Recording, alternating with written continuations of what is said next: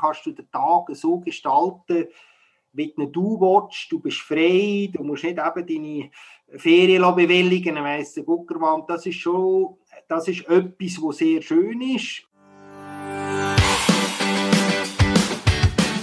Hallo und herzlich willkommen zum Mach dein Ding Podcast. Erfahre von anderen Menschen, die bereits ihr eigenes Ding gestartet haben, welche Erfahrungen sie auf ihrem Weg gemacht haben und lade dich von ihren Geschichten inspirieren und motivieren, um dein eigenes Ding machen. Mein Name ist Nico Vogt und ich wünsche dir viel Spaß bei dieser Folge vom Mach dein Ding Podcast.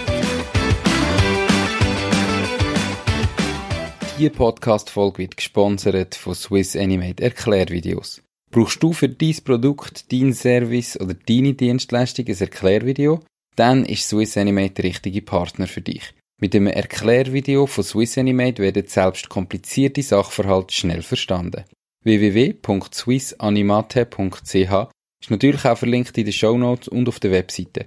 Fordere jetzt dies unverbindliche Angebot an und mit dem Hinweis, dass du vom Mach dein Ding Podcast kommst, gibt es sogar spezielle Konditionen. Herzlich willkommen zum heutigen Interview. Mein heutiger Interviewpartner ist der Roger Gestach. Er ist der Ausgeber von Fachmagazin Fitness Tribune und Grund Gründer von One Training, wo er im Jahr 2009 mit vier Clubs, mit vier Fitnessclubs an Migro verkauft hat. Ähm, wie die Geschichte aber war, erzählt er nachher dann gerade selber. Hoi Roger, schön bist du da. Wie geht's dir? Hoi Nico, danke. Herzlichen Dank, dass ich hier mitmachen darf. Und ähm, ja, logisch, es ist Corona-Zeit, wo genau. alle nicht ganz so ähm, spannend ist, das ist klar, aber äh, mir geht es geht's gut, danke. Perfekt, das ist doch super. Eben, ich habe vorher gesagt, du bist der Gründer von One, respektive früher war es noch TC, gewesen, bevor du es verkauft hast, hast du erzählt.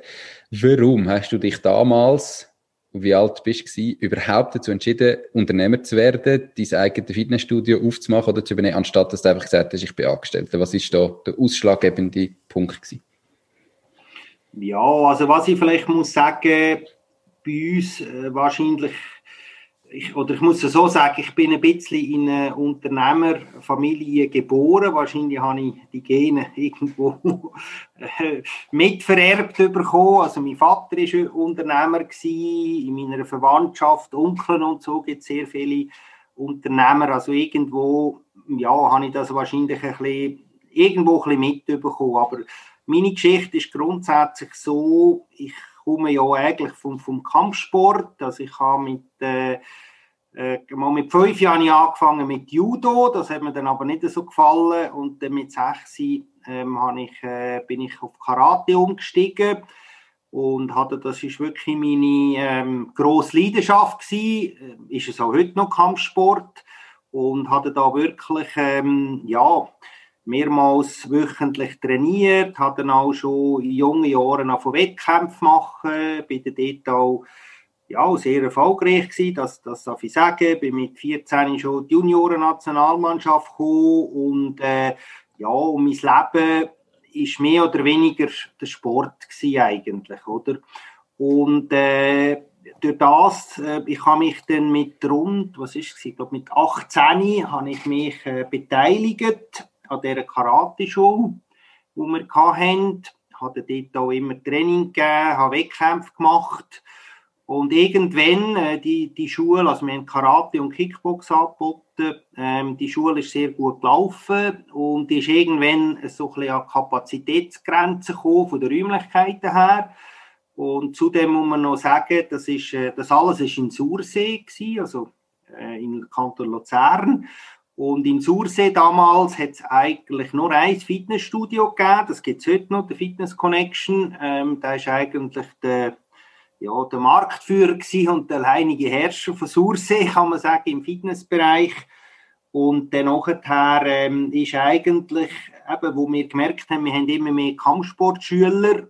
Und ist klar, die, die Wettkämpfe gemacht haben, haben nebenbei auch noch äh, Krafttraining gemacht, Fitnesstraining gemacht, ist irgendwann die Idee entstanden, ja, wir können doch die Kampfsportschule vergrößern und ähm, ja und könnte einen kleinen Fitnessbereich ansiedeln, oder?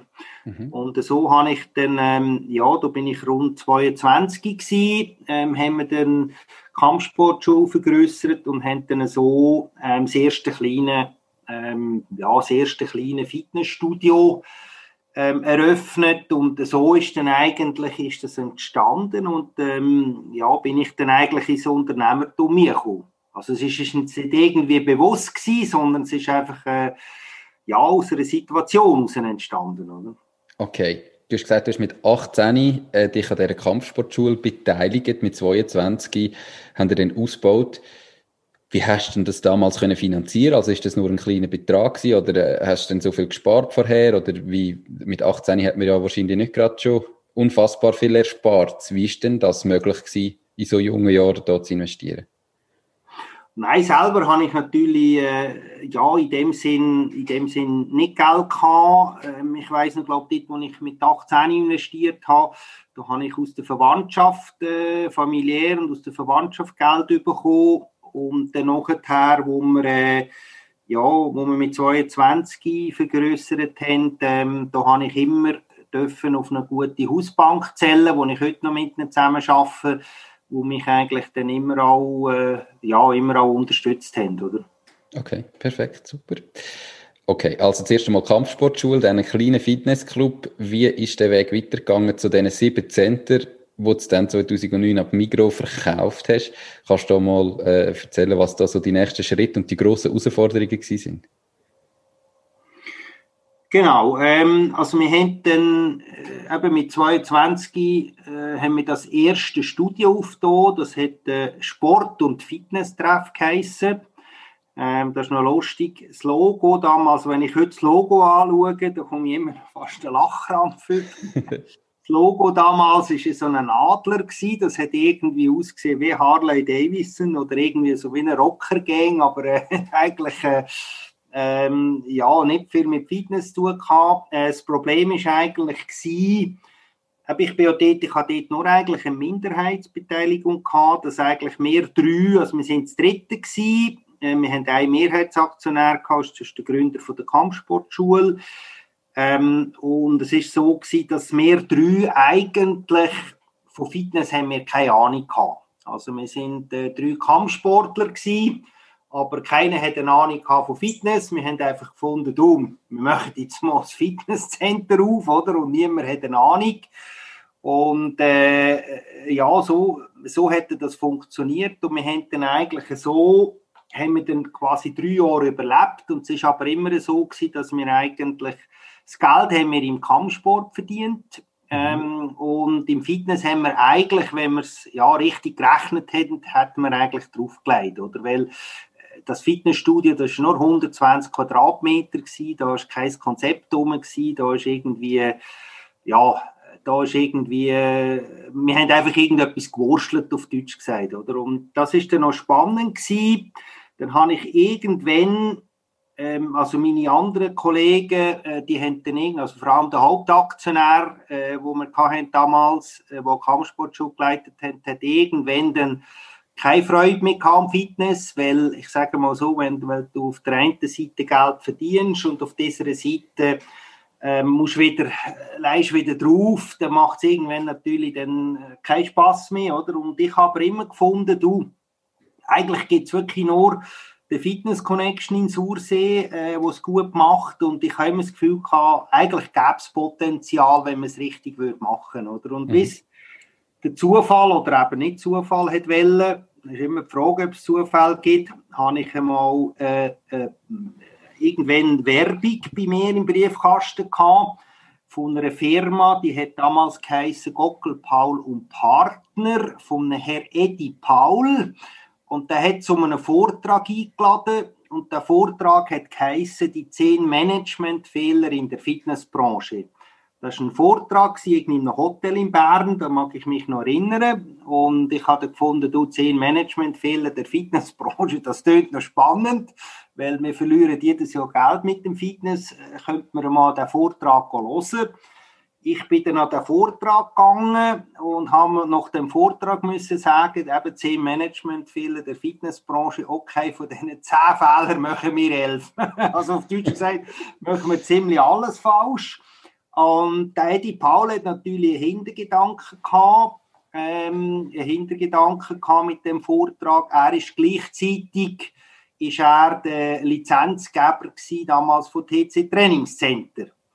Ähm, und so ist er dann einmal unser kleines Studio anschauen und eben, wir haben geschaut, was wir eigentlich alles falsch machen und ich habe mich dann von ihm beraten und so ist eigentlich meine Idee entstanden, dass wir eigentlich in Sursee wettet, äh, ja, ein grosses Studio auftun, oder? Mhm.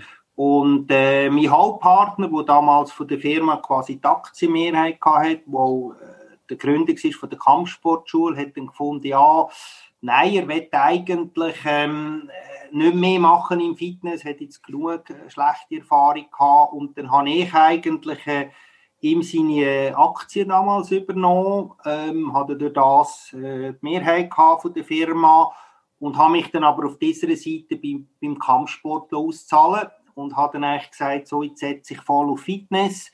Hatte dann das Glück gehabt, dass ich in Sursee äh, durch einen Bekannten, äh, wo ich könnte, gute Räumlichkeiten bekommen habe, auf 1000 auf 1300 Quadratmeter, ähm, habe mich dann eben von dem Edi Paulo beraten und wir haben dann in Sursee, äh, eben der Edi Paul ist gleichzeitig äh, Lizenzgeber von TC Trainingscenter und wir haben dann in Sursee das erste TC eröffnet. Ähm, und äh, ja, und was noch speziell war, oder? vorher haben wir irgendwie im Fitness vielleicht irgendwie knapp 200 Mitglieder gehabt und wir haben dort das TC Sursee, das ist damals eingeschlagen wie eine Bombe, das ist fast nicht mehr, wir haben innerhalb von, ja, von wenigen Monaten haben wir über 1000 Mitglieder gehabt. Und so bin ich dann eigentlich, ja, bin ich dann eigentlich in die Fitnessbranche nie gekommen, ähm, und habe mich dann, ich habe nebenbei immer noch Kampfsport gemacht, einfach für mich und Wettkämpfe und auch Training gegeben.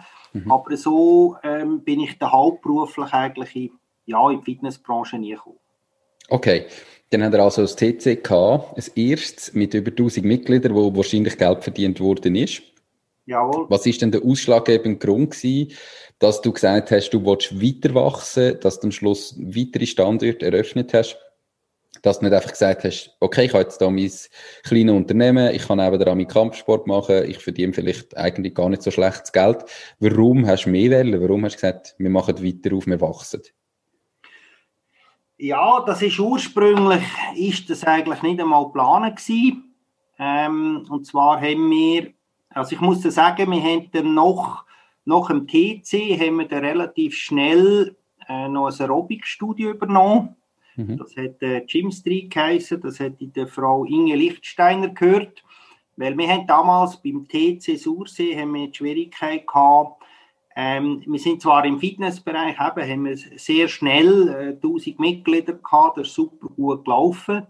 Aber der ganze Kursbereich, der hat bei uns Cards, der hat nicht so funktioniert. Und weil im Kursbereich ist es halt so, weißt du auch, dort hängen sie in erster Linie von den guten Instruktoren ab.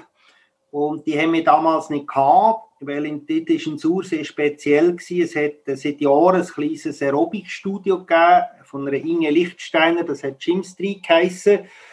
Und das Aerobic-Studio, ähm, das hat einfach, äh, die Inge Lichtsteiner ist selber Ausbildnerin bei den SAFs, die hat, äh, ist internationale Präsenterin gewesen und alle guten Instruktorinnen sind bei deren Inge mhm. äh, und darum ist der ganze Kursbereich bei uns nicht gelaufen. Und ich habe sie dann wirklich auch mal durch einen Zufall kennengelernt, einen guten Draht gehabt mit ihr und schlussendlich ist es dann eigentlich so gewesen, dass, ähm, dass ich ihr ähm, Aerobic-Studio gekauft habe und sie, ähm, sie dann aber äh, bei mir in der Firma hallo beteiligen und da sind wir dann eigentlich seitdem Geschäftspartner gewesen.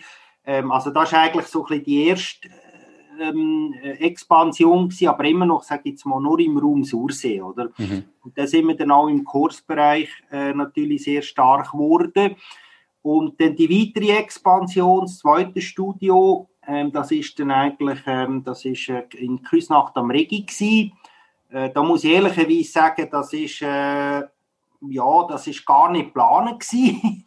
Und zwar, ähm, das ist damals so abgelaufen, ich habe jemanden vom, eben vom Karate, vom Spitzensport, wo die, die Inhaber hat und die haben mir dann irgendwann mal angerufen und gesagt, du komm da mal schauen, das Studio läuft nicht und hast du eine Idee, was man da könnte machen und ich bin dann das Center anschauen und äh, ja, und das war noch speziell. Gewesen. Das ist damals ein ähm, ja, sehr reicher Mann gewesen, aus dem Kanton Schweiz, wo das Studio gehört hat. Und die haben familiär, ähm, ist, sind die ein bisschen zerstritten gewesen und die haben, äh, wegen dem Studio haben die auch äh, einen Haufen Streit in der Familie und immer Geld verloren und weiss der Gucker war. Und äh, ja, und so bin ich dann eigentlich un unerhofft relativ schnell, äh, ohne dass es geplant war, zu einem weiteren Standort in Küsnacht am Regi gekommen. Mhm. Weil da muss ich sagen, das Studio habe ich dann relativ, relativ günstig können übernehmen. Und äh, was jetzt aber spannend ist, und das möchte ich, also ich kann es nicht in anderen Branchen sagen, aber zumindest in der Fitnessbranche möchte ich das jedem ans Herz legen und das hat sich jetzt auch schon ein paar Mal bewährt. Was mir niemand gesagt hat, wo ich das zweite Studio aufgetan habe, dass eigentlich zwei Studio mit Abstand das Schlechteste ist, was man machen kann. Also ich sage es mal ganz brutal aus meiner Sicht. Lieber habe ich kein Studio und lasse mich irgendwo anstellen, als ich zwei Studio habe. Weil, das ist meine persönliche Meinung, weil ich sage mal so, wenn ich ein Studio habe, dann verdiene ich als Unternehmer Geld.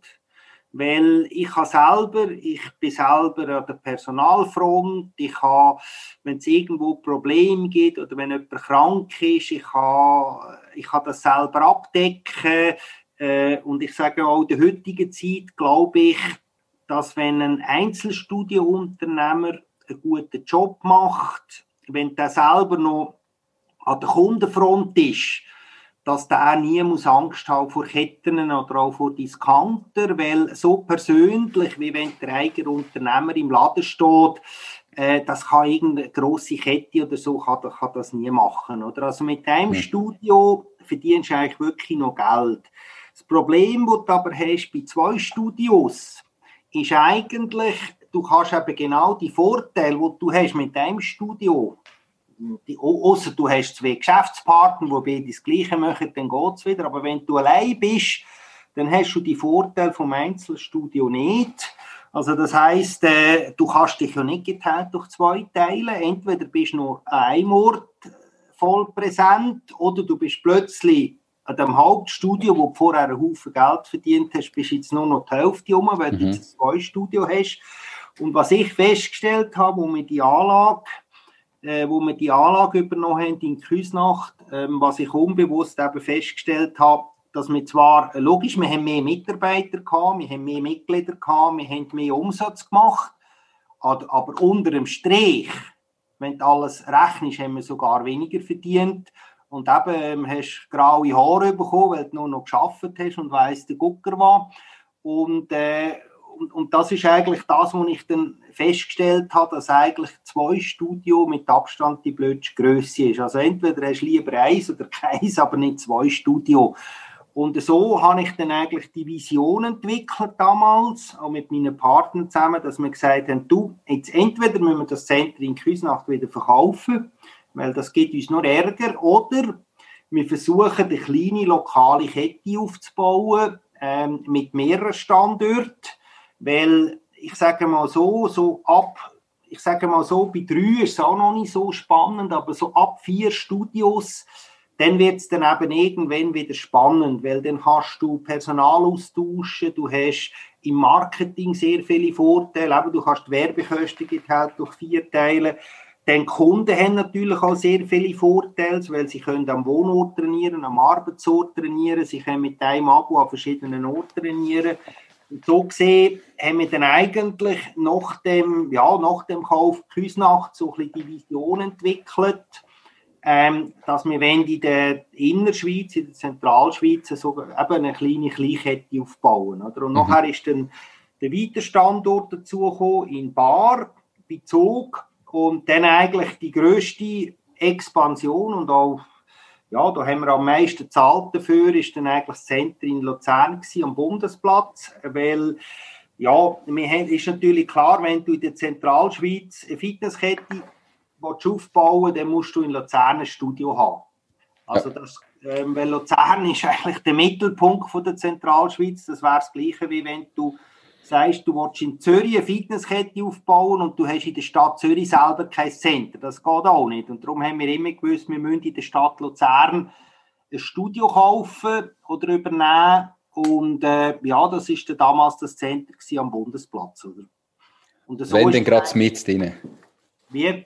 Wenn denn gerade mit drin. Genau, genau, genau. Und später sind dann neben den vier Fitnessstudios ähm, sind dann noch drei Damenzentren dazugekommen.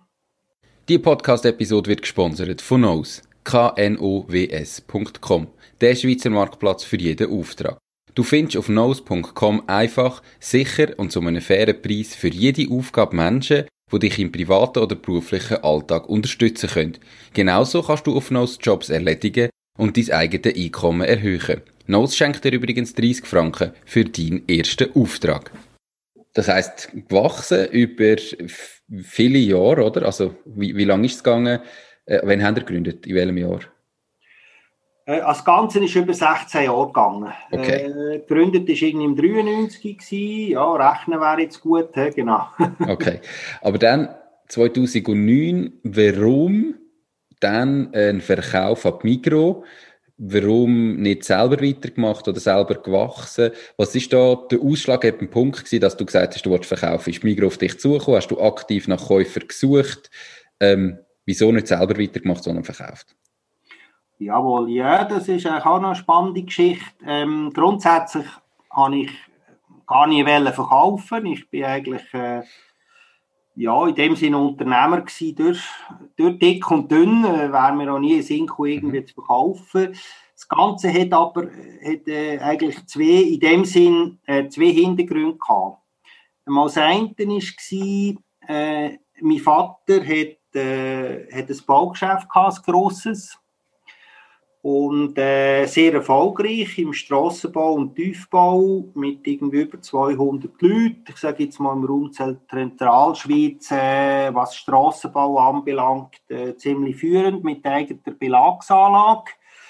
Und äh, ja, und ich mag mich erinnern, da bin ich, ich glaube, mein Bruder war irgendwie 16 gewesen, ich bin irgendwie 13, 14 gewesen, ähm, sind wir einmal eingeladen worden vom, vom damaligen Chef von einer grossen Bank. äh, also hat er unsere ganze Familie zum Mittagessen eingeladen. Ähm, und äh, der Chef von einer Bank und hat dann nachher meinem Vater offeriert, dass es ähm, ja, das eines von der ganz grossen Baugeschäfte ähm, quasi ähm, ja, ihn übernehmen, ähm, das Baugeschäft übernehmen und ich mag mich noch erinnern, wie heute an das Gespräch. Mein Vater hat damals mein Brüder und mich angeschaut und dem Topbanker da gesagt, nein, das sei, äh, das sei eigentlich für ihn, das sei für ihn kein Thema. Ähm, er hat zwei Söhne und er will, dass äh, die Firma in der Familie bleibe und er hat eigentlich kein Interesse. Mhm. Was ist passiert? Ähm, mein Vater hat kurz darauf ab, dann Parkinson bekommen, ist, äh, gesundheitlich ist es ihm nicht mehr so gut gegangen. Äh, mein Bruder ist nicht in dem Sinne in der Lage so eine große Firma zu übernehmen und zu führen mich selber hat es nicht interessiert, muss ich ehrlicherweise sagen. Mich hat, äh, ich habe zwar auch mal bei meinem Vater auch geschafft, aber ich bin, mich hat Sport, Fitness, Kampfsport hat mich interessiert, äh, mhm. nicht unbedingt irgendeine Baufirma zu führen. Also das heißt, wir haben äh, äh, familiär haben, hat der Vater die Firma nicht können weitergeben. Er hat einen, ähm, einen externen Geschäftsführer eingestellt und ins Kurzfazit ist eigentlich das gewesen, dass der Geschäftsführer sich bei einer grossen Baustelle äh, verspekuliert hat, dort günstig, äh, günstig eingegeben hat. Und äh, ja, Schlussfazit ist das gewesen, dass eigentlich die Firma, es ist am Schluss, ähm, ja, nicht Konkurs gegangen, aber sie ist kurz vor dem Konkurs gewesen, ähm, weil, weil das Parkinson von meinem Vater immer schlimmer geworden ist, habe ich damals auch irgendwie mit 20 müssen die Gespräche führen mit den Banken ähm, aber da hast du nicht mehr den Netbanker, den du immer hast, sondern da kommen die von der speziellen Abteilung. Mhm. Ähm, Fazit war eigentlich das, gewesen, die Firma hat man zwar können retten aber mein Vater hat eigentlich privat alles verloren. Also er ist eigentlich, äh, ja, er ist auf Deutsch gesagt, mausarm ist er ins Grab. Äh, es hat ihm dann natürlich gesundheitlich ist das für ihn auch natürlich eine riesige Niederlage gewesen. Aber er hat am Schluss die Firma fast gratis müssen gratis müssen geben, damit es nicht Konkurs gegangen ist. Ähm, also Fazit ist, er hat eigentlich, auf Deutsch gesagt, so hart wie es tönt, hat er den Absprung eigentlich verpasst, oder? Also wenn er damals zu dem Zeitpunkt, wo wir noch jung sind, eben zum richtigen Zeitpunkt wahrscheinlich die Firma verkauft hätten, dann wären wir wahrscheinlich über Generationen alle finanziell ausgesorgt gewesen. Und er hat das damals verpasst. Und das ist für mich etwas, äh, wo mir irgendwo eingefahren ist, ähm, wo mir immer so ein bisschen, ein bisschen im Hinterkopf war, so nach dem Motto, äh, ja, wenn der Zeitpunkt da ist, oder ich sage es jetzt mal so, wenn du ein gutes Angebot vor dir hast, ähm, du das prüfen, du nicht stur an irgendetwas festhalten, ähm, das ist so ein bisschen wie ein, ähm, ja, wie ein, so ein äh, Lebenslehre für mich eigentlich mhm. gewesen, oder? Als in dem Sinn negatives Beispiel, wie das da mit, äh, mit dem Baugeschäft von meiner Familie passiert ist. Und äh, ja, in der Fitnessbranche ist ja so gewesen, also was ich vielleicht noch muss sagen, wir haben ganz früher so einen Männerclub gehabt und in dem Männerclub, da sind wir jedes Jahr miteinander ab FIBO. Mhm. Und da ist auch immer der Armin Fach ist mitgekommen, der Gründer und quasi Erfinder von Active Fitness. Ähm, der ist bei uns auch immer, immer im Mannenclub gewesen. Und wir haben neben der FIBO haben wir noch irgendwie ein, zwei im Jahr ein Reisli miteinander gemacht. Und ich mag mich erinnern, ja, ich weiß nicht, wie viele Jahre das, das her ist, äh, 16, 17 Jahre, äh, da sind wir miteinander in München gewesen. Der Armin Fach war auch dabei gewesen. Er hat äh, nichts gesagt, dass er äh, irgendwie kurz vor Abschluss ist mit dem Migro, oder? Und ich mag mich noch erinnern, ein paar Tage nach, den, nach dieser Männerrunde, äh, da hat es noch Fax gegeben. Ähm, da komme ich im Büro ein Fax über eine Medienmitteilung, dass Aktiv Fitness äh, alle Studios ab Migro Zürich verkauft hat. Mhm. Und das ist natürlich, äh, ja, das ist ein riesen, ich glaube, das ist, wenn man wahrscheinlich einmal würde 30 Jahre ein Buch schreiben über die, die wichtigen Entscheidungen in der Fitnessbranche, ist das wahrscheinlich ähm, etwas, was dort in diesem Buch wird vorkommen, weil das ist so ein bisschen äh, der Startschuss gewesen, äh, quasi, wo die Migro dann hat, hat in der Fitnessbranche richtig hat auch expandieren, wo Ketten gekommen sind ähm, hat eigentlich so ein bisschen den, den Verkauf von Aktivfitness, hat, hat so ein bisschen den Startschuss eingeleitet. Und ich weiss noch, ich habe damals äh, gerade den Kaffee übers Blatt ausgeleert, so bin ich zusammengezuckt, weil eben der Armin Fach ist eigentlich ein, äh, ja, ein Berufskollege mit, äh, von mir gewesen. Wir sind ein paar Tage vorher noch miteinander in München gewesen. Er hat nichts gesagt und am Schluss hörst du, du mhm. Aktivfitness äh, verkauft die Migro Zürich. Und was eigentlich noch spannend ist, ich habe ich habe immer schon die Dinge gehabt, dass ich, äh, ja, man, man hat zwar Mitbewerber, aber trotz allem versuche ich mit meinen Mitbewerbern gut auszukommen. Und was insofern noch war, ähm, der damalige Chef von der Fitnesspark äh, ist immer noch, also der ist immer noch dort, ist der Andreas Landolt von der Migro Luzern der Leiter ist von der Fitnesspark. Mit dem habe ich mich eigentlich äh, ja, gut verstanden. Wir sind ein, zweimal im Jahr miteinander gegessen, obwohl die Migro mein grösster Mitbewerber war. Ähm, hat man, ähm, ist man ein, zweimal im Jahr miteinander gegessen. Und das war eigentlich noch spannend. Gewesen. Am gleichen Tag, wo ich die Medienmitteilung bekommen habe von Aktiv Fitness, ähm, läutet mir der Andreas Landalt an und sagt, du Roger, hast gehört, ähm, äh, hast Mitteilung mitbekommen, was da in Zürich passiert ist. Du, wer das nicht auch etwas für uns? Müssen wir das einmal diskutieren, wenn wir einmal miteinander zu Mittagessen? Und äh, ja, und so sind dann eigentlich, äh, also auf Initiative von der Migro kann man sagen, sind dann da die ersten Gespräche entstanden. Man muss dann aber auch sagen, vom ersten Kontakt bis es dann verkauft worden ist, sind es knapp zwei Jahre gegangen. Okay. Und zwar einfach aus dem Grund, eben beim ersten Mal gehst du mal miteinander essen, da musst du mal ein bisschen schauen. Ähm, dann weiss ich noch, sind wir anfänglich preislich extrem weit auseinander gewesen. Dann haben wir mal ein halbes Jahr Null Kontakt gehabt. Und dann ist noch dazu gekommen, und das ist noch speziell gewesen, dass bei der Migro Luzern ist es nicht nur darum gegangen, uns zu kaufen, sondern wir sind eigentlich die erste Tochtergesellschaft, die die Migro Luzern hat.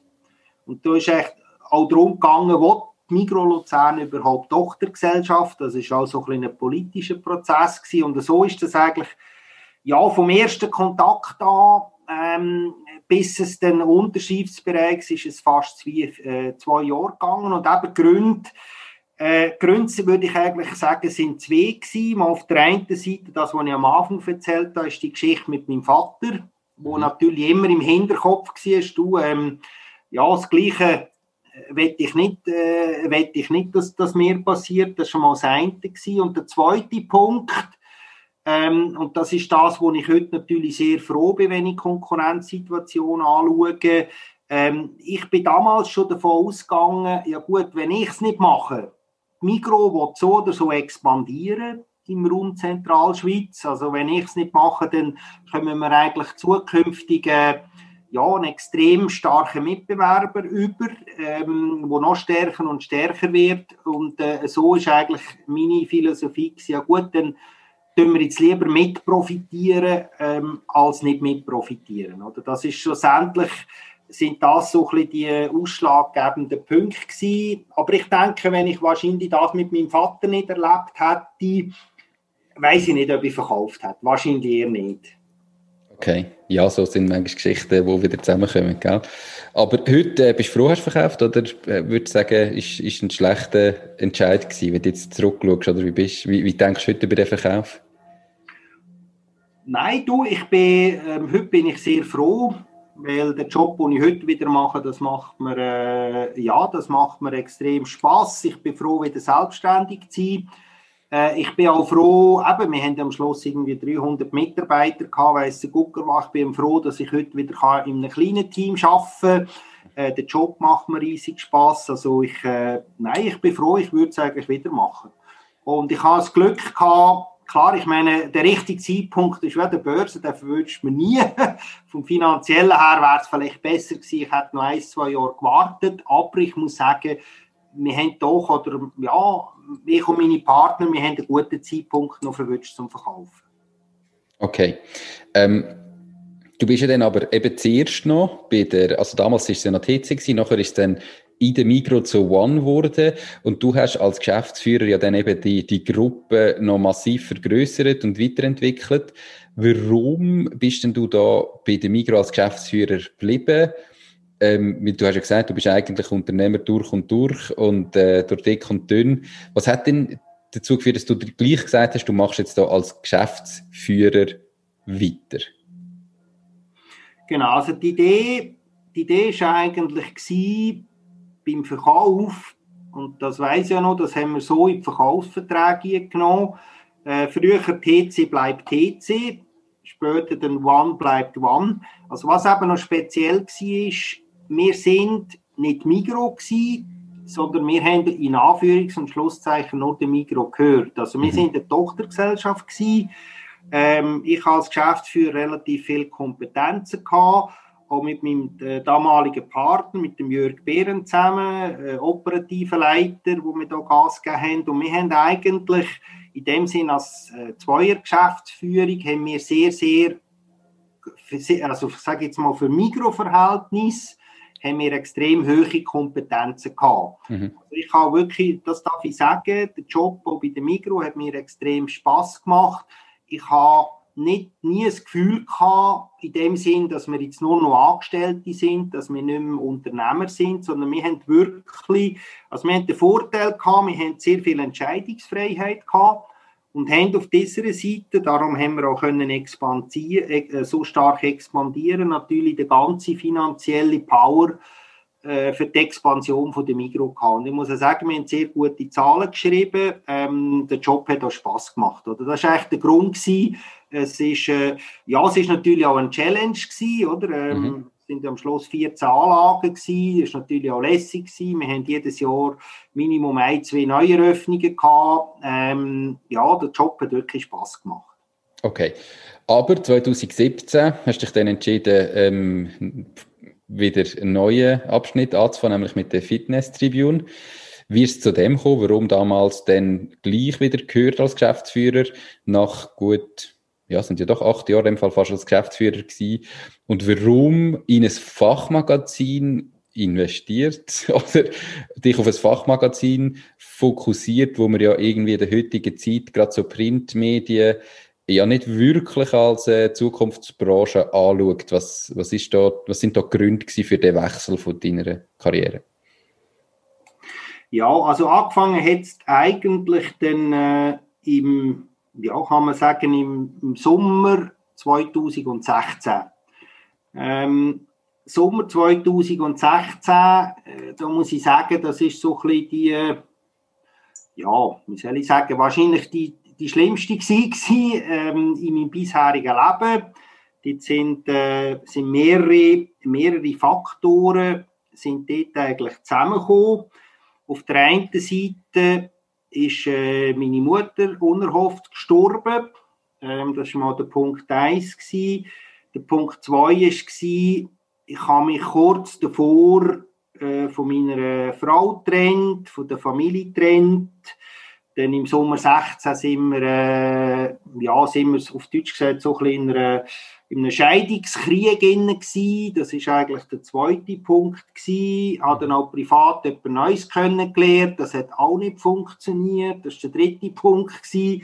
Dann habe ich ähm, privat auch noch Geld verloren, wo ich an einem, an einem Ort falsch investiert habe. Das war eigentlich ein weiterer Punkt gewesen.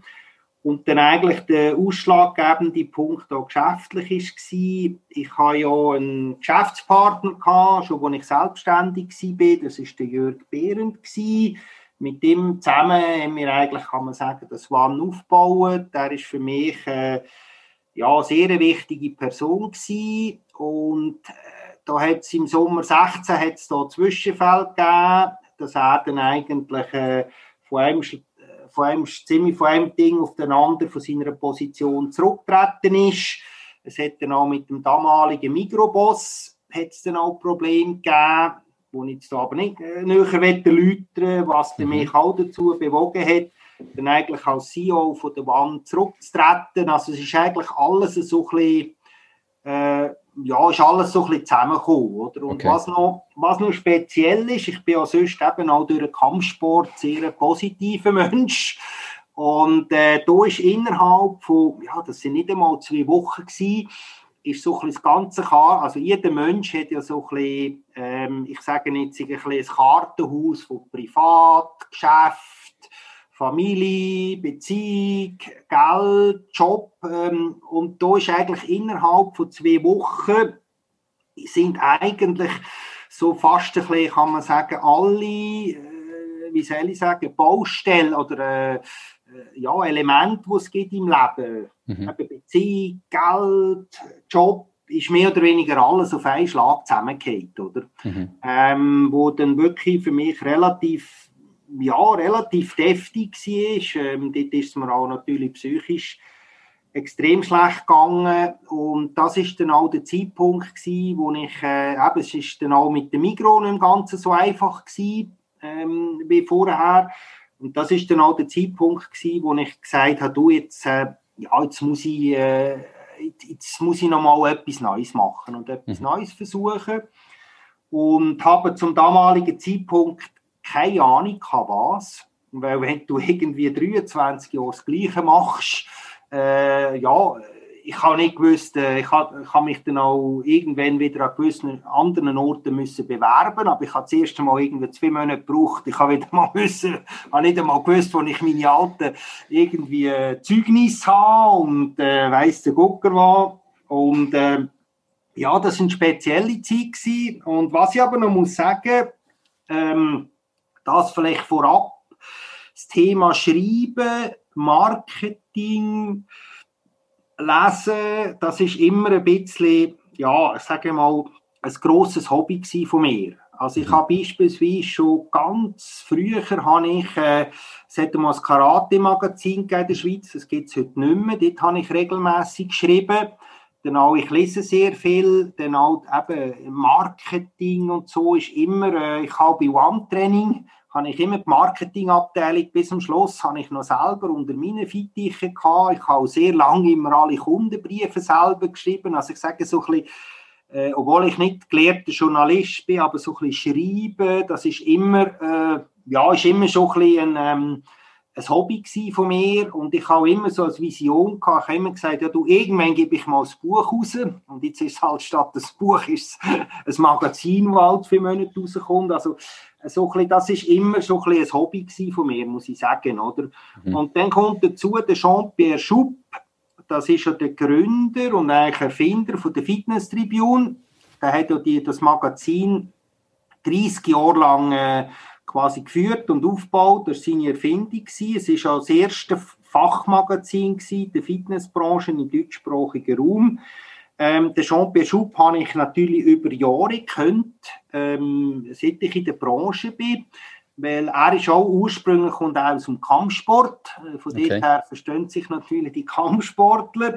Und äh, ihn habe ich immer gekannt und Fitness Tribune ist eigentlich immer ähm, das Magazin gewesen, wo ich mich über die Branche, über Branchen-News informieren über all die 23 Jahre, oder?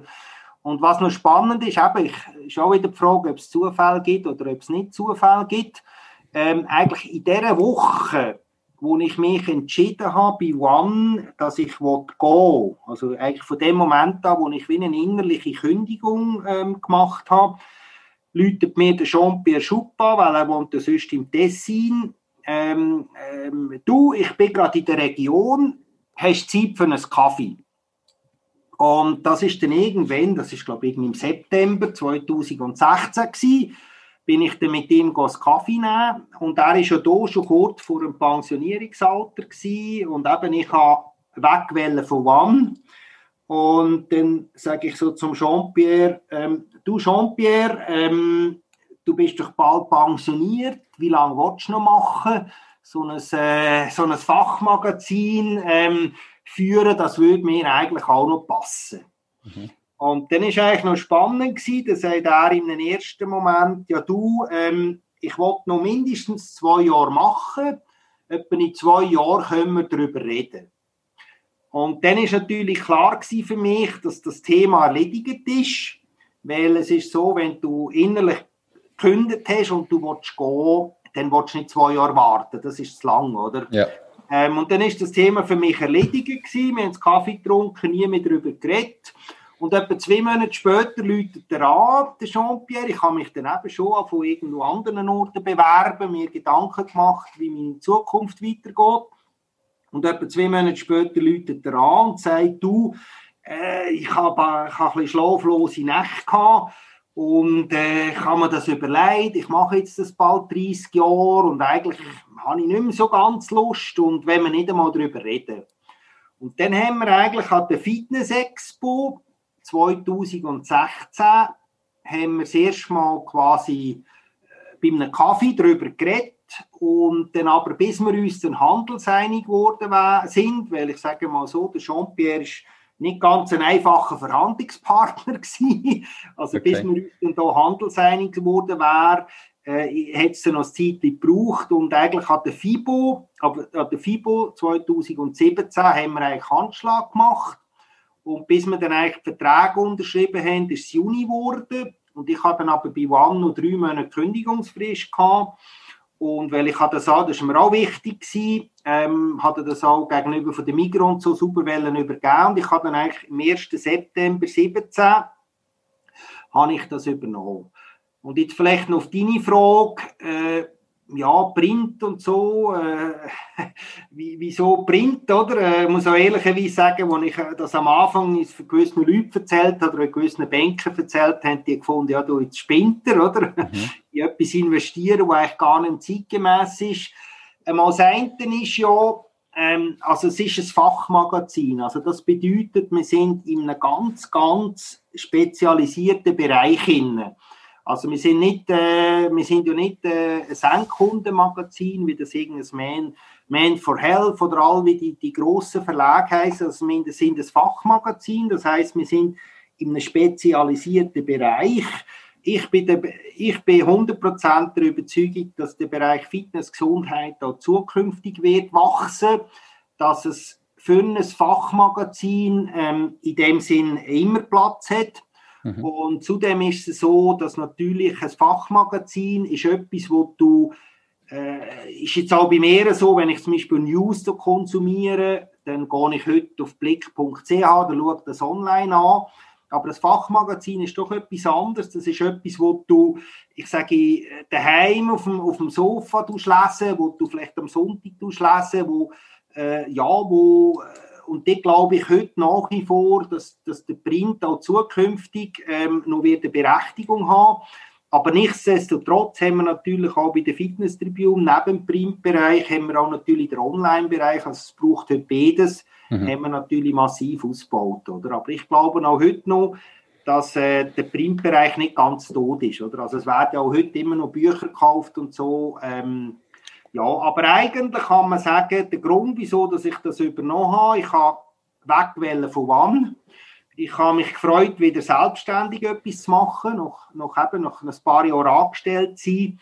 Und zudem muss ich sagen, dass eben Schreien, also Fitness ist natürlich generell äh, mein Leben, äh, Fitnesssport. Und das einfach schreiben, Bücher lesen, das ist immer schon ein Hobby von mir. Oder? Und so okay. habe ich dann eigentlich können, ja, habe ich, kannst fast ein, ein Hobby zum Beruf machen, oder wieder. Perfekt, dann passt es ja. Kannst du da noch schnell ein paar Zahlen zum, äh, zu der Fitness Tribune sagen? Also was hast du vielleicht da für eine Auflage vom Magazin? Eben, du hast gesagt, sie erscheint alle zwei Monate. Wie viele Mitarbeiter arbeiten da dafür? Kannst, was hast du für einen Umsatz? Was kannst du dazu sagen? Genau, also wir sind äh, Schweiz, Österreich und Deutschland. Die Auflage ist 7'500. Hauptmarkt ist auf der einen Seite Schweiz, wo wir sicher Marktführer sind. Dann auch in, Deut äh, in Österreich, wo wir sicher auch Marktführer sind. In, äh, in, Deutschland, da sind wir nicht Marktführer, da gibt es noch einige Mitbewerber. Dort würde ich sagen, sind wir vielleicht das Nummer 3 oder das Nummer 4. Deutschland mhm. ist aber auch nicht unbedingt äh, unser Hauptmarkt, äh, sondern eben der Hauptmarkt ist sicher äh, Schweiz und Österreich. Ähm, aber was noch spannend ist, alle Führungskräfte von allen drei Ländern äh, kommen unseres, äh, kommen Fitness Tribune über, also alle Entscheidungsträger. Also das heißt, Zielpublikum ist eigentlich nicht der Endverbraucher, also nicht der Kunde, der trainiert, sondern die Leute, die also die Fitnesscenter selber das Magazin bekommen. Die mhm. meisten haben es irgendwo im Personalraum, das ist eigentlich ein Heft fürs Personal und nicht unbedingt für die Kunden. Und dann kommen sie auch äh, von allen drei Ländern kommen sie, äh, ja, kommen sie die Entscheidungsträger rüber. Also ich sage jetzt, äh, der Chef von einem Basefit, der Chef von einem Update Fitness, von Mikrofitness, die kommen das Magazin persönlich über.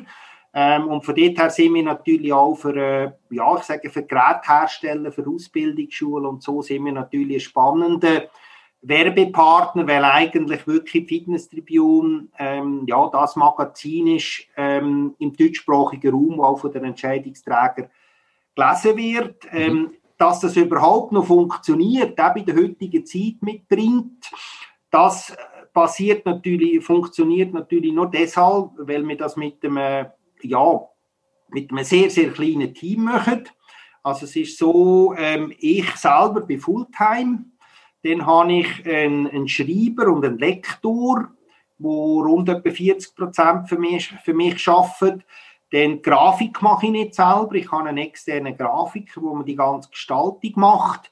Mhm. Und ich habe meine Partnerin, wo man noch im Büro und Administration und so hilft. Oder? Also wir sind relativ äh, ja, wir sind relativ ein kleines Team. Es bedingt natürlich auch, äh, ja, ich kann nicht nur einfach äh, 40 Stunden in der Woche und äh, jetzt ist fertig, oder? Ähm, mhm. Das bedingt auch natürlich, dass man halt als Unternehmer äh, ja, gern schafft und einen Haufen schafft und das macht mir auch Spaß und so funktioniert es eigentlich. Also wir arbeiten mit einem, ja, mit einem sehr kleinen Team, bringen wir ein hochwertiges Produkt, das alle zwei Monate rauskommt, wo äh, immer 132 Seiten hat äh, plus auch äh, online, wo wir relativ viel machen. Oder was wir jetzt gerade gemerkt haben in der Corona-Krise, wenn du ein Fachmagazin hast, wo nur alle zwei Monate rauskommt, bist du mit gewissen Themen natürlich zu langsam im Print. Oder? Und ja. dort haben wir jetzt dieses Jahr angefangen, dass wir gesagt haben, okay, alles die News, was Corona betrifft, machen wir auf die Webseite online. Und äh, das, was nicht unbedingt an eine Zeit gebunden ist, kommt dann in die Printvers äh, Printversion. Oder? Okay, spannend, perfekt. Ähm, jetzt, du hast äh, in dem Fall eben schon sehr, sehr lange äh, unternehmerische Karriere hinter dir. Was ich nehme an, der schlimmste Moment hast du vorher gesagt, das war die Lebenskrise im 2016. Was ist bis jetzt der beste Moment in deiner unternehmerischen Karriere? Gibt es da einen, wo du rausnehmen und sagen, das ist wirklich, das ist einfach genial gewesen? Ja, also wenn ich da würde mehrere sagen. Nicht ja, sicher. Ja, also ich sage mal so, äh, auf der einen Seite ist es natürlich sportlich, wo wir einige Erfolge haben. Wir sind einmal in der Mannschaft Vize-Weltmeister geworden, wir sind Europameister geworden in der Mannschaft, das ist sportlich gewesen.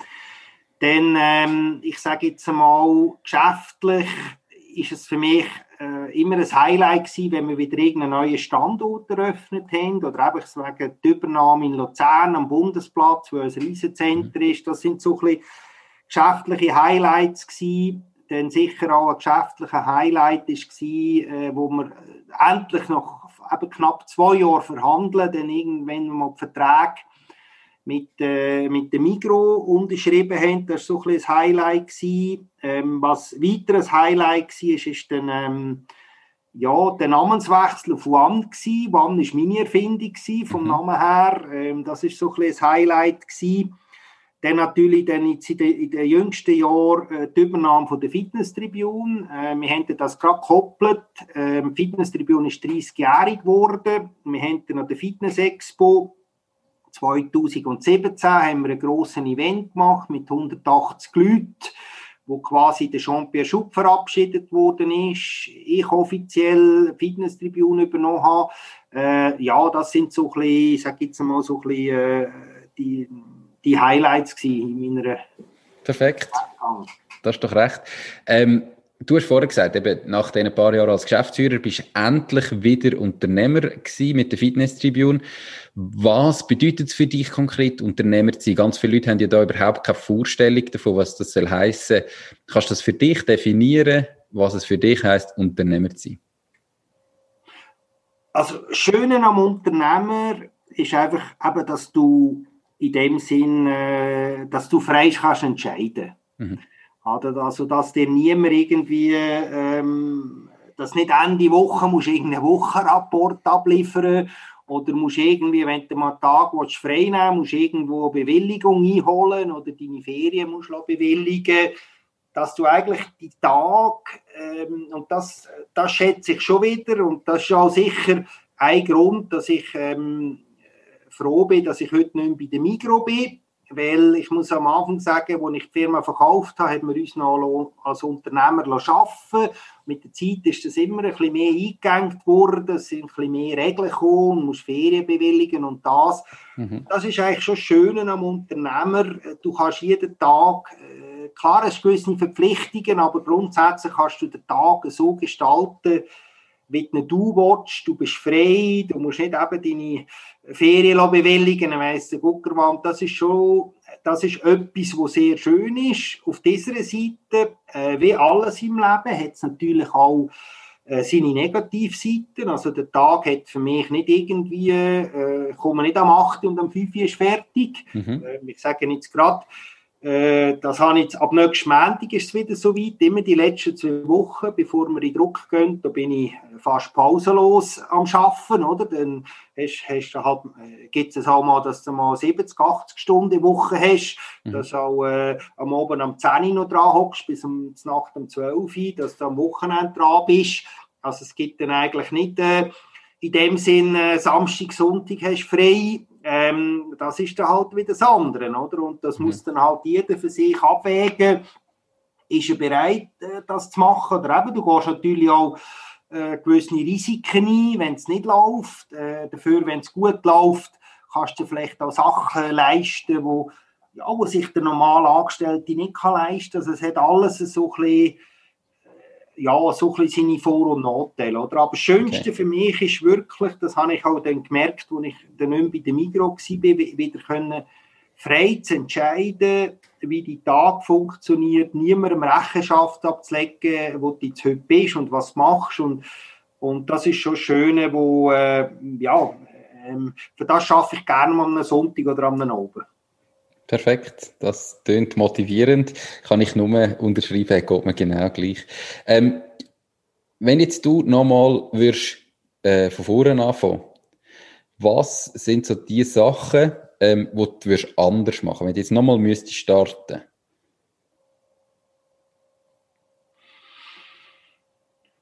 Ja, also ich glaube, geschäftlich glaube ich, würde ich ähm, ja, würde ich nicht viel anders machen. Mhm. Ähm, jetzt eben, wenn wir, ich meine, wenn wir rückwirkend, äh, ich sage mal so, wenn man rückwirkend betrachtet ist, würde ich vielleicht sagen, da, als ich die Firma die Mikro verkauft habe, hätte ich vielleicht noch ein, zwei Jahre länger sollen warten dann wäre der Preis noch ein bisschen höher gewesen. ähm, Handkerum hätte ich vielleicht auch schon ein, zwei Jahre, weil eigentlich muss man ja ehrlicherweise sagen, ich bin glaube noch acht fast acht oder neun Jahre bei der Migro gewesen, nachdem ich schon mhm. verkauft habe. Das ist eigentlich auch nicht normal. Also normalerweise, wenn einer verkauft, ist er vielleicht nur zwei, drei, Maximum vier Jahre äh, im Betrieb mhm. und dann ist er weg. Oder im Nachhinein muss man sagen, hätte ich vielleicht schon kleiner sollen bei der Migro gehen, mich wieder selbstständig machen. Ähm, das sind sicher so ein einige Punkte, wo ich äh, ja, wo ich geschäftlich äh, natürlich im Nachhinein, äh, sage ich, vom Timing her ein bisschen anders machen mhm. ähm, Sonst muss ich sagen, ich habe ja wie, äh, ja, wie dreimal eine Karriere gemacht. Zuerst im Sport, dann mit dem Fitnessstudio, jetzt mit der Fitness-Tribune. Ähm, das würde ich eigentlich äh, auch wieder so machen, das ist klar. Ähm, sonst muss ich ehrlicherweise sagen, habe ich im privaten Bereich, ähm, ist nicht alles immer so rundgelaufen bei mir, aber ich bin geschieden und so, da würde ich rückwirkend betrachtet sicher einiges ein bisschen anders machen. Mhm. Ähm, aber ich sage immer, ähm, wir lernen aus Fehlern, das Ganze ist eine Lebensschule und äh, ja, also ich sage jetzt mal so, wenn ich morgen müsste gehen aus irgendeinem Grund, ähm, glaube ich, würde ich relativ zufrieden gehen. Das ist doch schön. Das wünscht sich doch jeder. Perfekt. Wir sind schon gleich, gleich am Ende von dem Interview. Wir sind ja schon ein Moment dran, gell? Ähm, kommen wir noch zu den letzten paar Fragen. Hast du ein Lieblingszitat und warum genau das? Ja, also ich habe das Glück gehabt, dass ich den Wladimir Klitschko mehrmals persönlich kennengelernt habe im äh, bei einer Ausbildung an der HSG und hatte dann auch guten Kontakt mit ihm. Und äh, er hat den Spruch, du bist die treibende Kraft. Und äh, hat dann auch eine schöne Karte von ihm, wo er drauf ist, mit dem Spruch, du bist die treibende Kraft. Und eben, wie gesagt, ich, äh, ich habe bis jetzt immer sehr gute Jahre gehabt, ausser 16 war bei mir wirklich ganz straub, wo es mir auch psychisch nicht gut gegangen ist, wo ich nicht gewusst habe, wie geht es privat, wie geht es beruflich weiter. Und der Spruch, du bist die treibende Kraft, da habe ich da Minimum ein Jahr, habe ich da bei mir im Bad am Spiegel gehabt, im Kühlschrank, überall. Mhm. Und das ist so ein Spruch, dass du selber eigentlich die Möglichkeit hast, egal was ist, dass du eigentlich die Möglichkeit hast, wieder aus dem Scheiß rauszukommen, äh, wenn du abhackst, oder? Also, mhm. Das ist so ein, ein Zitat, ähm, ja, wo mich heute noch eigentlich verfolgt, oder? Perfekt, das äh, kann ich nur unterschreiben. Super Zitat ähm, und toll, wenn man natürlich der es gesagt hat, wenn man den noch selber kennt. Ähm, unsere Zuhörerinnen und Zuhörer sind ja Unternehmer. Ähm, in dieser Folge gehe ich davon aus, einige aus der Fitnessbranche, aber auch andere junge Unternehmer oder solche, die sich überlegen, sich selbstständig zu machen. Was wären jetzt drei ganz konkrete Tipps, die du unseren Zuhörerinnen und Zuhörern wirst mit auf den Weg geben? Ja, also was ich immer, äh, äh, gut, ich komme aus der Fitnessbranche, ist vielleicht normal. Ich bin eigentlich ein, ähm, ein absoluter Fan von Arnold Schwarzenegger. Mhm. Ähm, also ich muss so sagen, früher äh, filmemässig mag ich mich erinnern, als ich jung war, da hat es immer geheißen, entweder bist du Stallone-Fan oder Schwarzenegger. Bezüglich Filmen bin ich eigentlich eher der Stallone-Fan nicht der Schwarzenegger, aber bezüglich seiner Karriere, er hat ja dreimal Karriere gemacht, als Bodybuilder, als Schauspieler, nachher noch als Gouverneur, äh, bewundere ich ihn natürlich. Und er hat ja, das kann man auch auf YouTube und überall äh, kann man das abladen. Er hat ja da die sechs Regeln für, für einen Erfolg. Also eine ist mhm. zum Beispiel, dass du selber an dich glaubst, dass du etwas zurück ist und so. Ähm, das Video mit diesen sechs Regeln von denen, von, äh, vom Erfolg, äh, das ist etwas, wo ich ja, wo mich immer begleitet. Äh, das Video schaue ich auch sicher zwei, drei Mal im Jahr an. Das, mhm. das habe ich sicher schon hundertmal gesehen. Ähm, ja, das motiviert mich äh, immer wieder, oder? Das ist äh, vielleicht etwas, wo man, ja, wo man gerade, wenn jemand neu starten will, eben, es, es kommen ein Haufen Eis, äh, man kommt einmal Eis auf den. Grind über, muss wieder aufstehen. Ähm, das ist auf jeden Fall, äh, das ist etwas, was ich immer gerne empfehle. Okay, dann sind es nicht nur drei Tipps, sondern es sind sogar sechs Regeln. Ähm, das Video, den Link darfst du mir nachher gerne schicken, dann kommt er nämlich in die Show Notes und auf die Webseite www.mach-dies-ding.ch, dass ihr direkt könnt draufklicken und euch das Video mal anschauen. Gibt es noch zwei weitere Tipps oder sind das die sechs Regeln, die wo wirklich jedem würdest empfehlen? Ja, eben, einfach dranbleiben, dran glauben, eine Vision haben, ähm, nicht auf Neinsager hören, wenn jemand sagt, du schaffst es nicht. Äh, das ist etwas gewesen, was mich vielleicht immer begleitet hat. Ähm, viele knicken ja ein, wenn jemand sagt, du schaffst es nicht. Und bei mir ist es schon immer so gewesen, wenn jemand gesagt hat, du schaffst es nicht, ist das für mich immer eine Motivation gewesen, dem, dem zu beweisen, dass es trotzdem geht.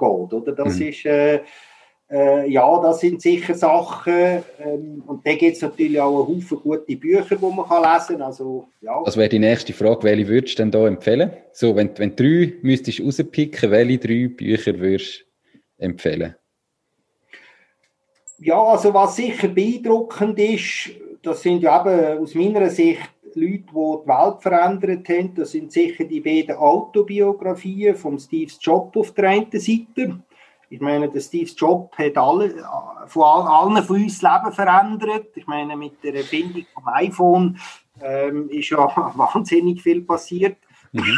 Und dann natürlich die Person, die ich vorhin angesprochen habe, die Autobiografie von Schwarzenegger ist natürlich aus meiner Sicht äh, sehr spannend. Ähm, ja, wo dann natürlich auch wieder das mit diesen sechs äh, Regeln für Erfolg äh, zum Tragen kommen. Das sind sicher zwei Bücher, die aus meiner Sicht äh, äh, ja, als Autobiografie sehr spannend ist. Mhm. Und dann, was mir sehr geholfen gerade wenn, wenn sich jemand selbstständig machen ähm, gibt es, ich meinte, das ist vom Beobachter, gibt es ein Buch, äh, was man alles muss beachten äh, wenn man sich selbstständig machen oder über Firmengründung, über Versicherungen, ähm, dort hat es auch noch Anleitungen drin, dort hat es Musterverträge drin. Und das sind sicher, gerade wenn jemand sagt, ich will neu in ein Business einsteigen, äh, ist das sicher etwas, wo, wo mir damals auch sehr geholfen hat. Perfekt. Die drei Bücher findet ihr natürlich auch verlinkt in den Shownotes und auf der Webseite, damit ihr sie direkt könnt bestellen und reinlesen ähm, Roger, danke viel, viel, viel mal für deine Zeit. Wenn jetzt jemand sagt, er möchte noch mehr von dir erfahren oder er möchte mal mit dir Kontakt aufnehmen, wie und wo kann man dich am besten erreichen? Ja, am besten E-Mail auf info at fitnesstribune.com und äh, ja, ich freue mich natürlich über alle Nachrichten und Feedbacks und ähm, ja. Das ist doch super. Danke viel, viel mal nochmal. Gratuliere dir auch für deine, für deine Erfolge in der Vergangenheit. Ich wünsche dir mit der Fitness Tribune viel Erfolg in der Zukunft ähm, und dass wir äh, in der, mit der Fitnessbranche positiv aus dieser Krise rauskommen. Und wünsche dir noch ganz einen schönen Tag. Danke viel, viel mal, bist du dabei gewesen. Danke, Nico. Merci, danke. Mach's gut. Ciao, Roger. Tschüss. Das war es auch schon mit dieser Podcast-Folge. Ich bedanke mich ganz herzlich fürs Zuhören. Ich würde mich außerdem extrem freuen, wenn du auf meine Webseite www.mach-dies-ding.ch wirst gehen und dich dort in mein Newsletter einträgst. Damit kann ich dich über neue Folgen und Themen, die dir helfen, dein eigenes Ding zu starten, informieren. Nochmal danke vielmals fürs Zuhören und bis zur nächsten Folge vom Mach dies Ding Podcast. In dem Sinn, alles Gute und bis dann, dein Nico.